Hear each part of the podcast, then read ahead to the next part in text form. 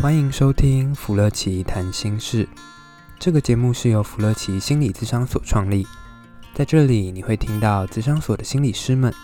一起分享咨商过程中的所见所闻，也聊一聊心理学的专业知识与概念。让我们一起跟着心理师走进心理学有趣而丰富的世界吧。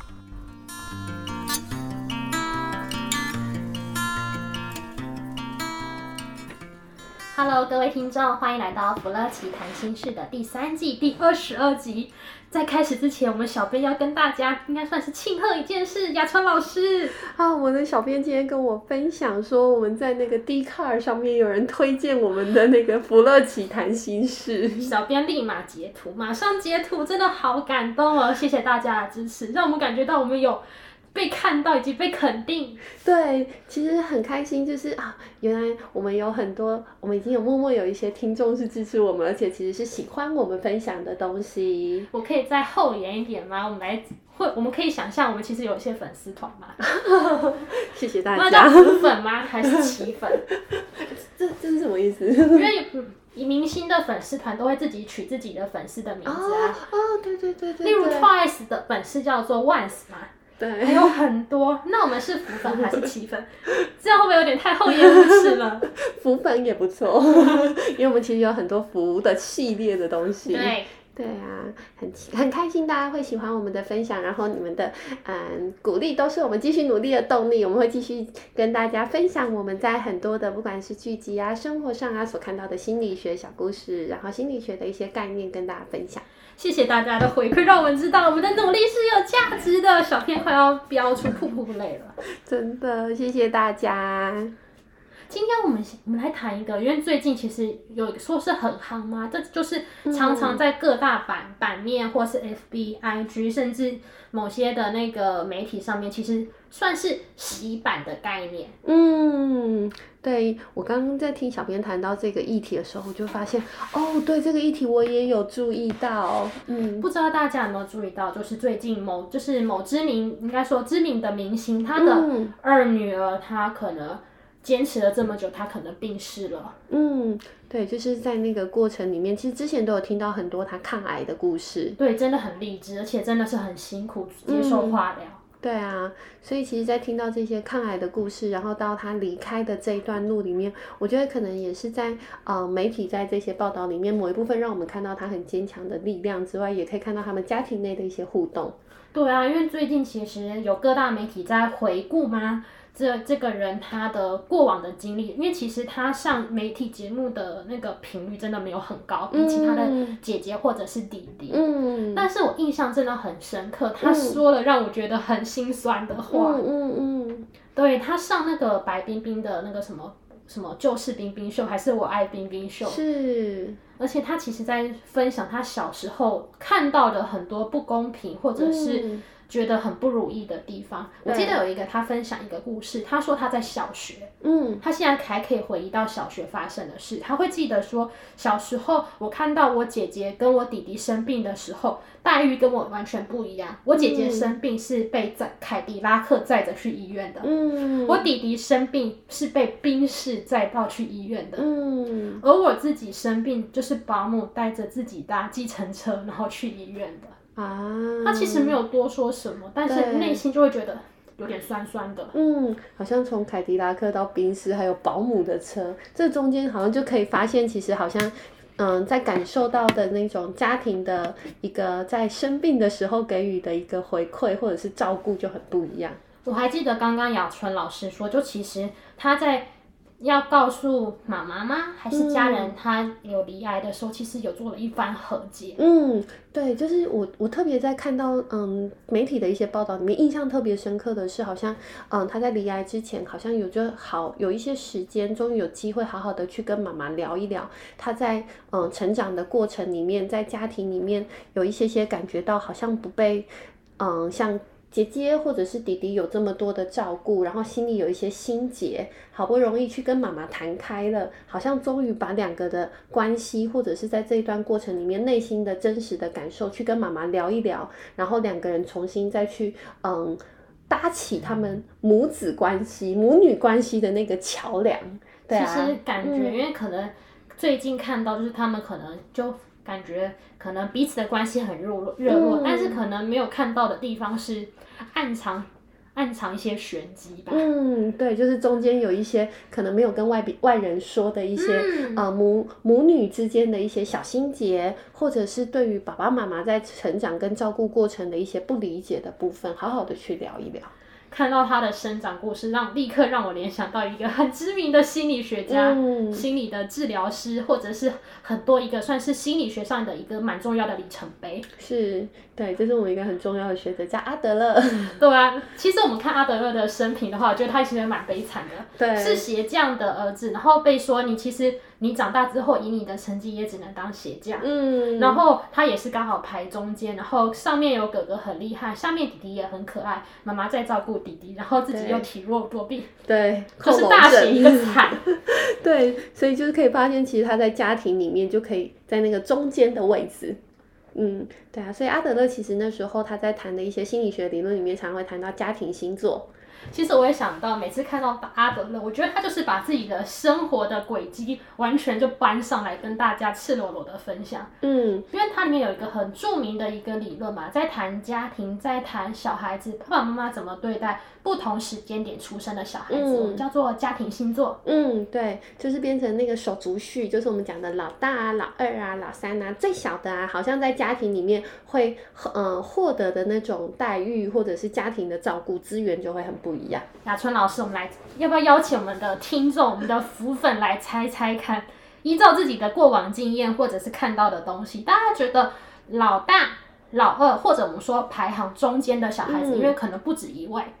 以及最小的小朋友，大家觉得，嗯，这三种就是出生序啊，哪一个会被父母赋予最多责任？嗯，以及哪一个是最被疼爱的？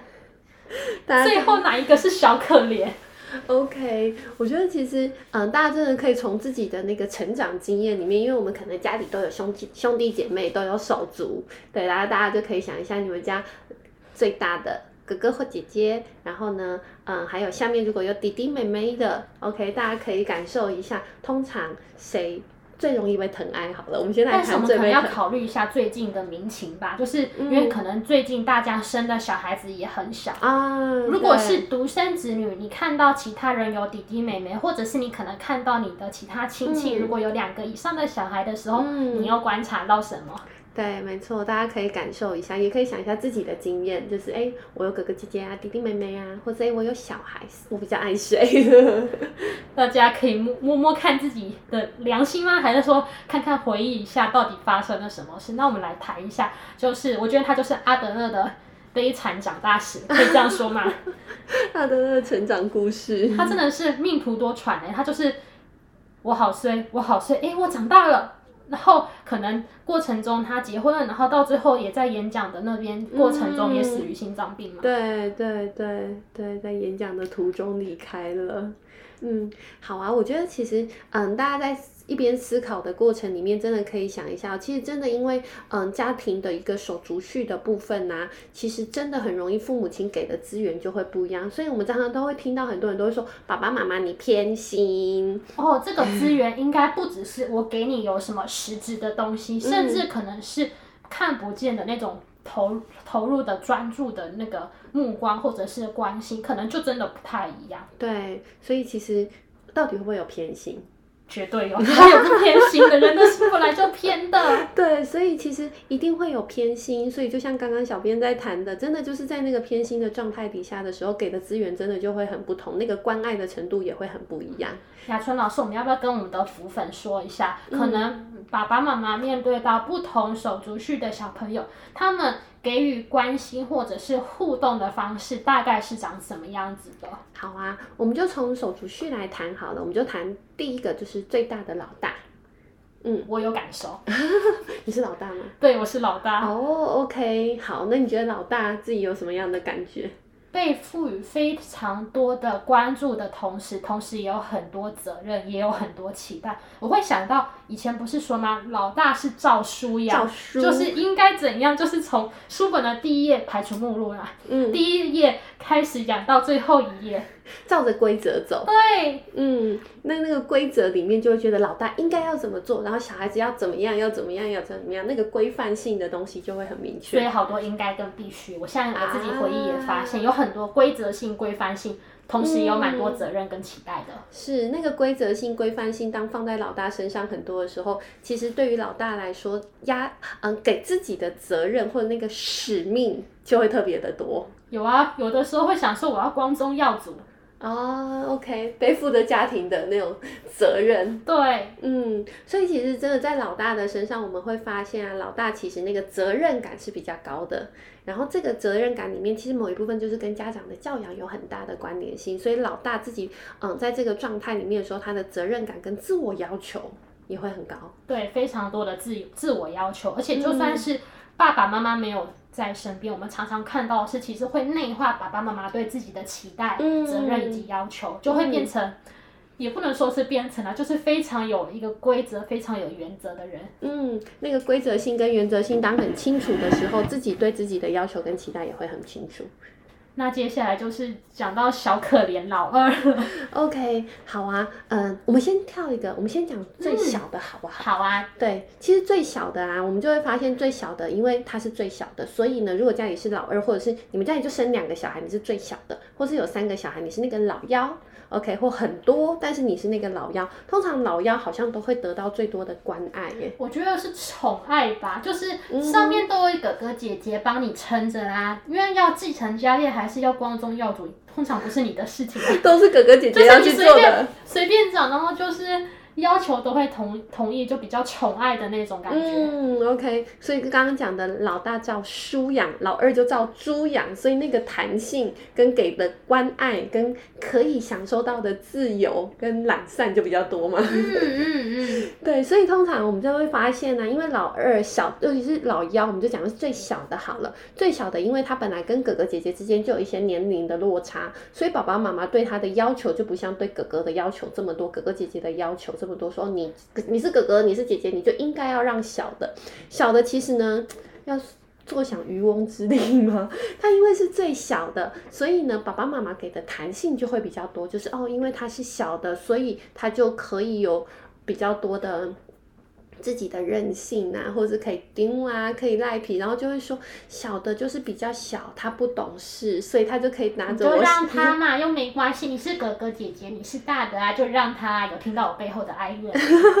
然后小的那个那个弟弟妹妹就会想说，反正哥哥姐姐都会让我，那我就可以呢，很自在的做自己这样子。嗯嗯嗯。其实我们看到，如果是老幺或者是最小的小朋友，他们长大起来。可能就会跟老大比较不一样，可能身上那种被赋予的责任或期待就没有这么的多。嗯，相反的，他们可能会有个人比较保有自己的思想，也只比较知道自己喜欢什么。嗯，他就相对就像我们讲，他比较自由自在一点，或者是说，爸爸妈妈对他的包容空间是比较多的，所以他的疼爱是比较多的。而且呢，通常小的，因为很多事情哥哥姐姐都会做了，所以他有一些事情他就可以不会，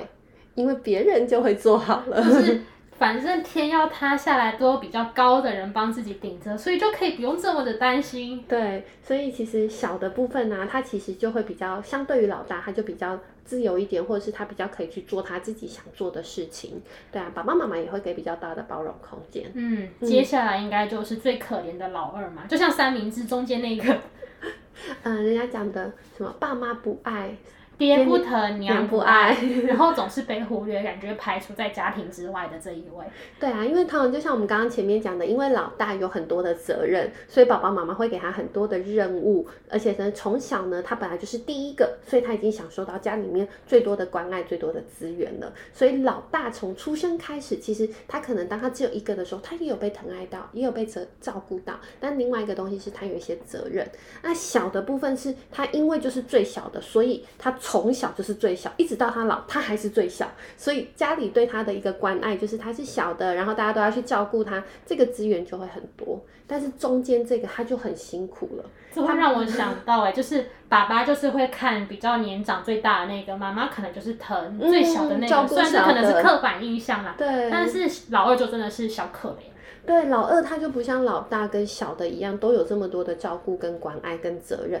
他反而在家庭里面呢，他很容易被忽略，或者是他其实有的时候会感觉到自己不是这么的重要，嗯，因为责任有。老大在承担，嗯、然后陪要提供那种宠爱啊、关心啊，嗯、有最小的那边可以提供。嗯，对啊，所以中间的这个就会很辛苦，是他必须用很多很多的方式，他可能才会得到一点点眼神的关注。所以感觉他最重要的就是要要在这个家里面找自己的存在感。嗯，对，所以有的时候他可能就会，比如说他要很努力、很努力去表现自己，他可能呢才会像姐姐一样被看到一点点是哦，他是有能力的。因为姐姐她本来年纪老大，她的能力就比较好，所以她可能要做了好多好多的努力才会被看见一点点，被肯定一点点。或者是呢，他如果像小的一样想要撒娇啊，说我不会的时候，就会说你看你又是大的，你怎么可以不会？所以他就变成要。去做很多的努力，用尽各个方法，然后去得到父母的关爱，或是得到父母能够多一点点的一个看见跟肯定。所以感觉老二在这个过程中，其实他要跟上面要跟老大比，嗯、要比他希望能够追赶上他，或者是比他更突出。对、嗯，以及对下要跟老幺比，可能要要也要争宠。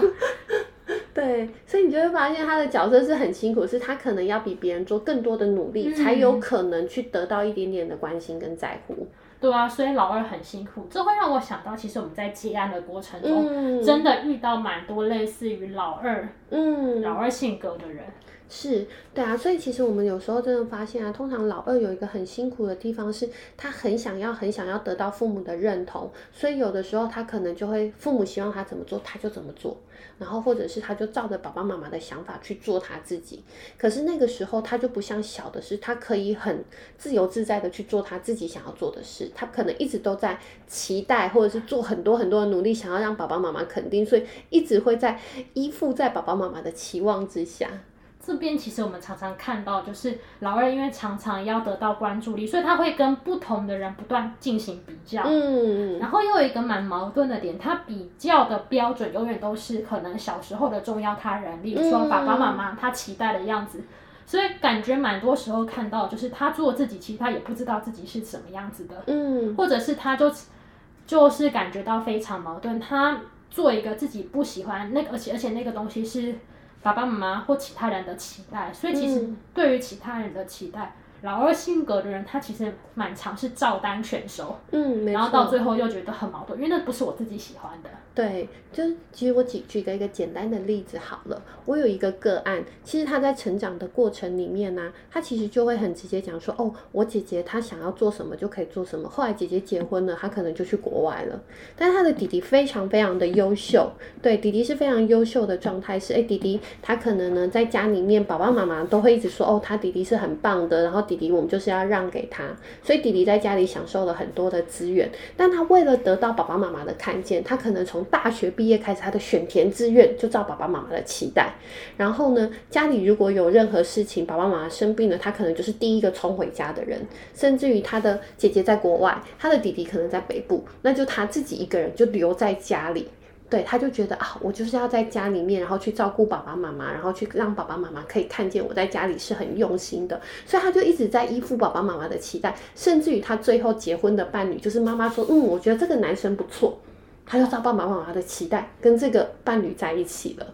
对，当他完全都依赖在爸爸妈妈的期待之下的时候，他会觉得，嗯，这时候爸爸妈妈会不会说我很棒，开始去看见我的好，嗯。可是他后来发现，哎，其实他回到家里面的时候，妈妈还是会说，哦，你看弟弟就是做了什么事，还是不够好。对，那你做了这件事情，那你看你有没有，你有没有对你先生好一点呐？啊，啊你先生要你做什么，你有没有都做啊？就会一直给他很多的要求。但是他开始慢慢的发现，嗯，可是我在婚姻里面，先生他又没有那么爱我。嗯，甚至于，哎，婆家对我要求这么多，可是我回来抱怨的时候，为什么妈妈你还在说我哪里不好？我不是都照你的期待了吗？我不是跟这个人你说的很好的人结婚了吗？嗯、我不是照你的期待去哪里工作了吗？我全部都在你的期待，可是为什么你还是说我不够好？你怎么永远都觉得我做的不好？所以他在那个期待父母的全部的要求都在父母期待的时候，他完全没有他自己了。他发现他越来越辛苦，甚至于当他有小孩的时候，他就会去思考说：我还要叫我的孩子也是这样吗？都在别人的期待之下生活吗？嗯，其实还有听到一个老二性格，因为其实获得他人眼中，或者甚至爸爸妈妈眼中的那种存在感，嗯、或者是那种被重视的感觉，对他们来说是人生信条。嗯，对，就是被看，被爸爸妈妈看见，被重要他人肯定。因为他们可能用两种方法，一个就是把自己用到嗯更优秀、最优秀，要永远拼最好的那个样子；另外一种，其实有的时候会听到的，其实是。因为可能真的没办法做到更优秀、跟最优秀，嗯嗯、他们就会换换一种方法，就是那我来捣蛋一下好了，嗯，我来做一些事情，让你强制你把你的目光放到我身上。例如说，我可能在学校做一些事情啊，让老师注意到，然后写联络给家长，嗯、或者是我可能在跟别人相处的时候，我可能碰一下他，或者是我打个架，拿一下他的东西，嗯、这样子我就会做一些事让你注意到我，嗯，所以可能有的时候会变成。我可能做一些可能大人不喜欢的事情，或是不太符合社会常规的事。为了这样子，你要注意到我。嗯，也就是当我发生了不好的事情的时候，你可能就会去关心我一点点，然后呢，去安抚我，或者是去照顾我。对，我做到不好事，哎，你终于可以看到我我在做什么了。嗯。对啊，所以你们就会发现，它其实就变成是两个极端。嗯，对，就是一个是一直努力去符合父母所有的期待，那另外一个是啊，我反正我怎么样都达不到你的期待嘛，那我就做我自己好了。或者是我最做出一个最会引人注意的举动，嗯、但是我们通常看到那个最引人注意，都是我们不太喜欢的，或是被其他人认为说不好的行为。是，对啊，所以其实我们就会发现，其实，在老二的成长的过程里面，他会很辛苦的一件事情，是一直想要得到别人的注意。嗯，然后一直想要得到别人的肯定，可是却一直少了一个东西是，那我自己的自我价值在哪里？我的自我认同有没有办法回过头来帮自己做一个经验的整理？那雅春老师，因为可能真的有非常多老二性格的人，现在可能也正在遭受到一些辛苦或者是不顺心的地方。嗯，我们可以怎么样帮助那个老二性格的人呢？嗯，我觉得其实就像我们前面在谈的，像嗯刚刚提到的这个癌症病逝的这个女老二二女儿，其实她有做一件事情，是她试着去跟她妈妈和解。对，当然，如果他可以遇到一个是愿意去跟他好好谈这些事情，然后愿意去重新再去两个人建立关系的部分，他可能是一个一个两个，嗯，从自己重要他人里面去做一些调整跟改变。怎么办？我觉得这边又想请到陈少商跟林不疑了，怎么办？对啊，但是我觉得，当然，如果可以去做和解是最好的。可是有的人就会发现。我怎么样努力都和解不了，因为我发现我太难改变爸爸妈妈了。嗯，那不如就回到我们自己的身上，是我可以怎么样去调整我自己，怎么样去让自己重新找到自己的一个状态。所以我觉得有一个部分是我们刚刚在谈的是，他一直想要从别人的身上去得到肯定，得到那个自我价值。但有没有另外一个可能性是回到自己的身上去帮自己寻求属于自己的一个自我认同？嗯，所以其实有的时候他是可以重新再去认识自己，然后重新去了解自己。其实在这个过程里面有做了非常多的努力，在这个过程里面，其实自己是可以练习去肯定自己的。那那个重新在肯定自己的过程里面，其实我们在咨商的过程里面就会慢慢的协助个案去做这样子的理清，然后慢慢的去看见自己的时候，他才能够回到自我的价值。那那个自我价值慢慢的去产生的时候，他就可以。去看见哦，原来我自己是可以陪伴我自己的，而不是一直汲汲营营的在等待别人的肯定跟鼓励。这会让我想到，有的时候会在智商的时候跟我的个案一起练习，嗯，可能每天早上。或者一整天下来，找出一件自己觉得自己做的很棒的事情，嗯，因为他们可能从小到大都没有把目光放到自己身上，是，甚至其实自己其实做了好多真的好棒，嗯，很努力也很值得肯定，值得别人为自己拍拍手的事情，嗯，但是他可能都忽略了，因为在他眼中这个不算什么，或者还没有得到肯定跟保证。对，所以其实有的时候回到自己身上，自己去帮自己看见，也是一件蛮重要的事情。嗯我而且我觉得这其实要一段时间的练习，因为过去他都不习惯这样子欣赏自己，或者是肯定自己，其实做的好棒的地方，嗯、甚至刚开始还会很生疏，甚至怀疑说我这个不够好，不能够这样子这么多的称赞、跟肯定、跟鼓励。是啊，对啊，所以其实我觉得这真的在这个成长的过程里面，当然就像我们刚刚在谈的这个老二的情节，当然如果我们可能可以从家庭里面改变，那当然是一个呃蛮不错的过程，就是我们的父母亲陪愿意陪伴我们，重新再去建立两个新的互动。但如果真的不行，那就从我们自己开始喽。嗯嗯，对啊，其实我觉得这也是今天在听到小编跟我谈这个故事的时候，我那时候印象很深刻，就马上跳出了阿德勒。我们果然很有默契，就立刻 挑过阿德勒，这个人很特别。对对啊，嗯，那各位。福粉嘛，应该现在可以称浮粉了。各位浮粉，那如果大家听了这一集，觉得你是老大、老二还是老幺的性格，可以在下面留言，或者可以分享一下自己看到或听见的事情。嗯、那同样的，如果对于可能真的很想听的主题，可能我们忽略过，或者是还没有想到的话，也欢迎在下方留言，我们都会把你的的提供的意见进行我们下次要录制的重要参考。对，也是呢。大家如果可以给我们更多的回应的部分，我们也可以把我们知道的心理学小知识跟大家做分享哦。是的，那我们今天应该可以跟浮粉说拜拜吧。OK，好啊，好，谢谢大家，拜拜，拜拜。